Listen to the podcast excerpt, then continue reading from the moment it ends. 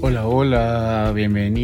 y bienvenidas a un nuevo episodio de este su podcast, Todos a bordo con Gustavo Mora. En esta ocasión traigo un tema muy pero muy recurrente en las consultas que doy a familias, en los mensajes que llegan a mi inbox, en mis diferentes redes sociales y que yo sé que es bastante desafiante y bastante retador cuando hablamos de criar o acompañar a nuestras niñas e incluso adolescentes. El tema que hoy voy a desarrollar es ese gran desafío que implica el criar o acompañar a un niño entre dos o más adultos. Y digo más porque muchas veces no solamente es complejo criar, educar o acompañar, entre mamá y papá, sino muchas veces también cuando aparecen los abuelitos o también incluso por ahí los tíos y por qué no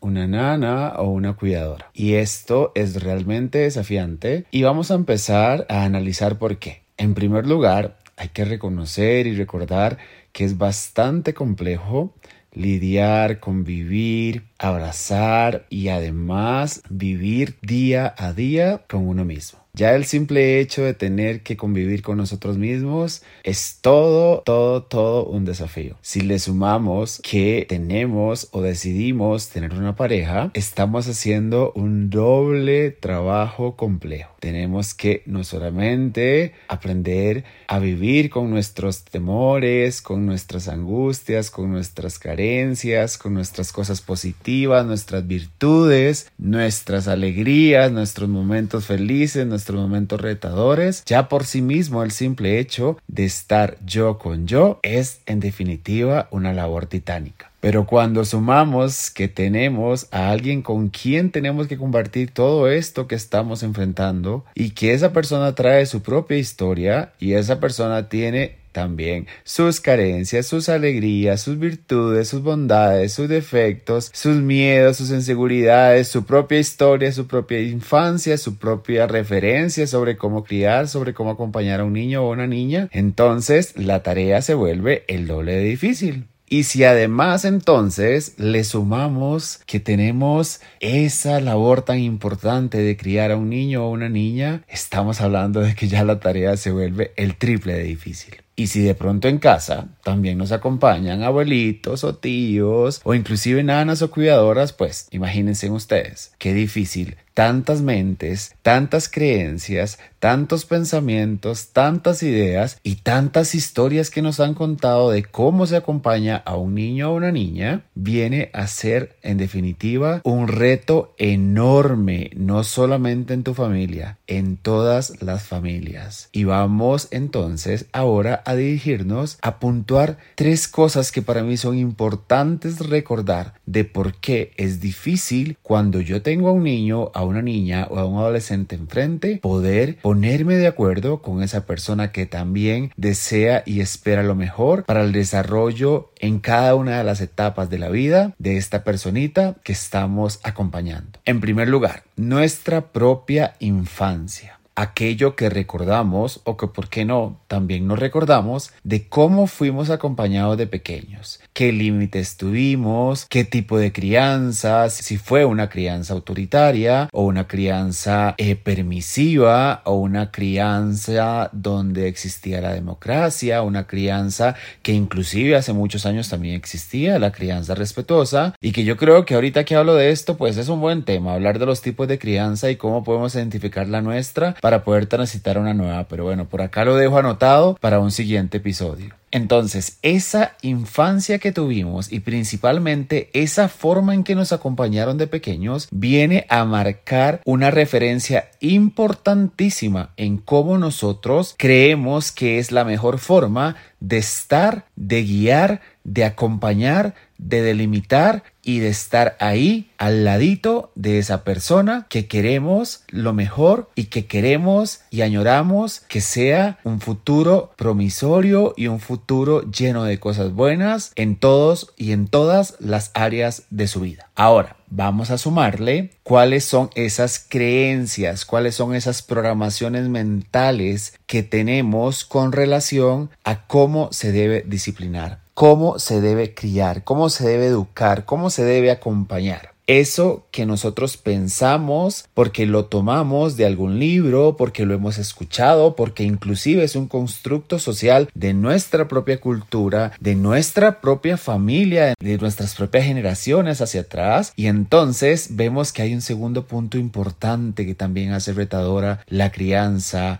cuando somos más de uno. Y el tercer punto es qué clase de persona soy, qué temperamento tengo, cómo es mi carácter, qué personalidad he construido, cómo yo estoy en este momento emocionalmente, qué pienso yo de la manera en que se deben afrontar los desafíos de la crianza, qué tan preparado estoy, qué considero que tengo como desafío y qué considero que tengo como reto y que reconozco que es difícil para mí a la hora de acompañar a un niño o a un adolescente. Qué narrativas, qué diálogos internos tengo sobre cómo se debe ser un buen papá, una buena mamá, un buen abuelito, una buena nana, un buen tío. Esas conversaciones internas que a veces vienen del consciente o del inconsciente, en definitiva, también marca una pauta importante en cómo yo considero que es la mejor forma de criar, educar o acompañar.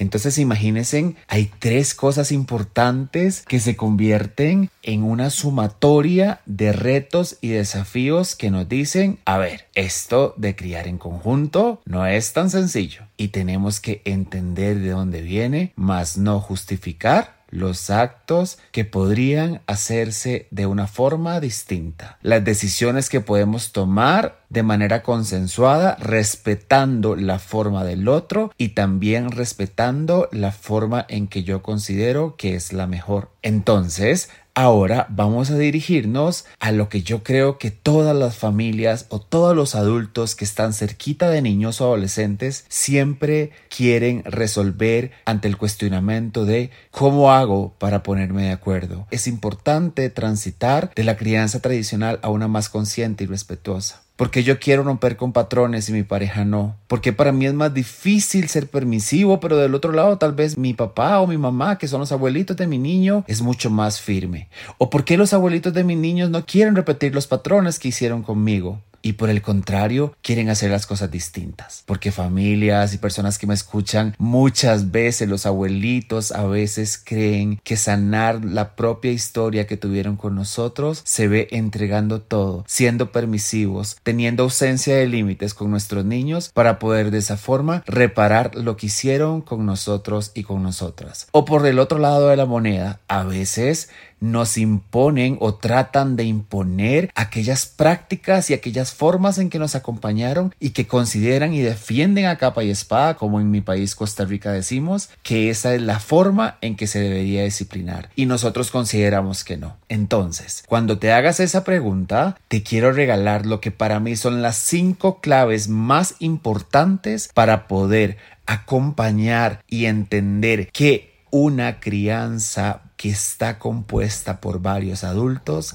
necesita de estos cinco pilares para poder ser más armoniosa, más llevadera, menos llena de discusiones, menos llena de desaciertos y de disconformidades. Entonces, vamos ahora sí a delimitar las cinco claves que para mí son imprescindibles, innegociables y que deberían tomar en cuenta todas las familias que están acompañando a un niño, a una niña o a un adolescente de manera conjunta. Y recuerden que estoy hablando de manera conjunta porque no solamente pasa en papá y mamá presentes en el hogar, también puede pasar en papá y mamá que uno vive en una casa y el otro vive en otra. También podría ser la presencia de abuelitos, de tíos o como también les decía, de nanas o cuidadores. Primer pilar entender que cada persona tiene su historia, que cada persona trae en su mochila concepciones, que también trae programaciones y también trae referencias sobre cómo debemos acompañar a la infancia o a la adolescencia. Y partiendo de escuchar esto o de entender esto o de darme la tarea y el permiso de poder conocer estas referencias, estas creencias, me permitirán a mí dar ese primer paso para conocer quiénes son esas personas que me están acompañando a criar o educar a esta persona. En segundo lugar, delimitar con franqueza, con sinceridad y con transparencia aquellos límites que para mí son importantes. A la hora del diálogo mutuo o del diálogo conjunto podemos encontrar que efectivamente muchas veces desconocemos lo que para la otra persona es importante y principalmente yo poder externar lo que para mí también es indispensable. Como tercer punto, vamos a seccionar estos límites en negociables y en no negociables. Hay algunas cosas que necesitamos entender que a través de la historia, que a través de la neurociencia y de muchísimos otros factores no le hacen bien a la infancia y son límites que creemos que son normas y reglas y muchas veces son autoritarismo. Entonces, en esta plática que podemos tener con las personas que tenemos cerca, en la que podemos desarrollar esa lista de cosas que muchas veces podrían ser capricho y que otras en definitiva sí podrían ser límites que tenemos que respetar de la otra persona que está acompañándome y de que yo también considero que es importante que para mí se repiten, será un abanico de posibilidades, un abanico de claridad en aquellas cosas en las que vamos a estar de acuerdo a la hora de poder criar a esa persona que vamos a estar año tras año regalándole momentos de disciplina porque recordemos en otros episodios lo he dicho, la disciplina se deriva de la palabra educar, a esa persona que le estamos enseñando a conducirse de la mejor forma, en primer lugar consigo mismo y en segundo lugar en todos los demás departamentos de su vida, a nivel social, a nivel laboral, a nivel de pareja. Porque cuando estamos acompañando a individuos desde un rol de parentalidad o de un rol de yo soy cuidador, estamos hablando de un regalo no solo para ese momento, sino un regalo para el resto de la vida. Punto número 4 la flexibilidad. Muchas veces tenemos que tener una mente dispuesta a lo que podemos a veces tener que ser menos rígidos. Tenemos que entender que la vida no es cuadrada, que la vida tiene matices, que tenemos altos y bajos, que a veces podemos ser constantes y a veces no tanto, que a veces nos resulta sencillo poder ser constante y tener una coherencia en eso que nosotros predicamos, pero no siempre es tan sencillo. Y cuando yo me permito a veces equivocarme y le permito también a la otra persona también equivocarse es en definitiva algo maravilloso que nos permite crecer hacia un lugar de mejor trabajo en equipo. Y finalmente, la comunicación y esto también se vería como una comunicación asertiva, una comunicación que nos permite decir, hey, recuerda que lo podemos hacer distinto. O decirme a mí mismo, esta vez no lo hice como quería y lo voy a intentar mañana hacer de una forma completamente diferente. Y finalmente, el regalo más grande que puede recibir un niño o adolescente, y es que sus adultos no discrepen en su presencia. Es importantísimo que todo lo que tengamos que decirle al otro adulto lo hagamos en ausencia de ellos, porque es completamente natural. Sería raro que en todo estemos siempre de acuerdo, pero cuando estemos en momentos de discrepancia, recuerda esto siempre. Lo mejor es esperarnos hasta otro momento para poder debatir, para de una forma sana poder no estoy tan de acuerdo con esto o esto que pasó no me gustó tanto. Y quiero decirte que esta práctica es tan poderosa que muchas veces cuando dejamos para la noche quizá lo que teníamos que debatir era tan pequeño o a veces tan insignificante que no es necesario de retomar porque en ese momento entendemos que bajo el principio de la benevolencia hacia la otra persona podemos entender que quizá Tuvo un momento en el que no hizo las cosas como la llenan de orgullo y tal vez tomó una decisión no tan acertada por el simple hecho de ser humano. Mi nombre es Gustavo Mora, soy psicopedagogo. Además tengo esta plataforma y muchas otras en redes sociales, todas bajo el nombre de Todos a Bordo CR y ahí podemos seguir aprendiendo juntos sobre temas de crianza. Ahí seguimos aprendiendo y también desaprendiendo. Ahí caminamos en este duro recorrido que tiene un nombre y es criar Y cuando queremos criar desde la conciencia y el respeto, ese camino muchas veces no se ve tan fácil. Te mando un abrazo grande y recuerda que todas las semanas te comparto un episodio nuevo para que sigas a bordo conmigo en esta tripulación que añoro, que valoro, que honro y agradezco todos los días de mi vida. Chao.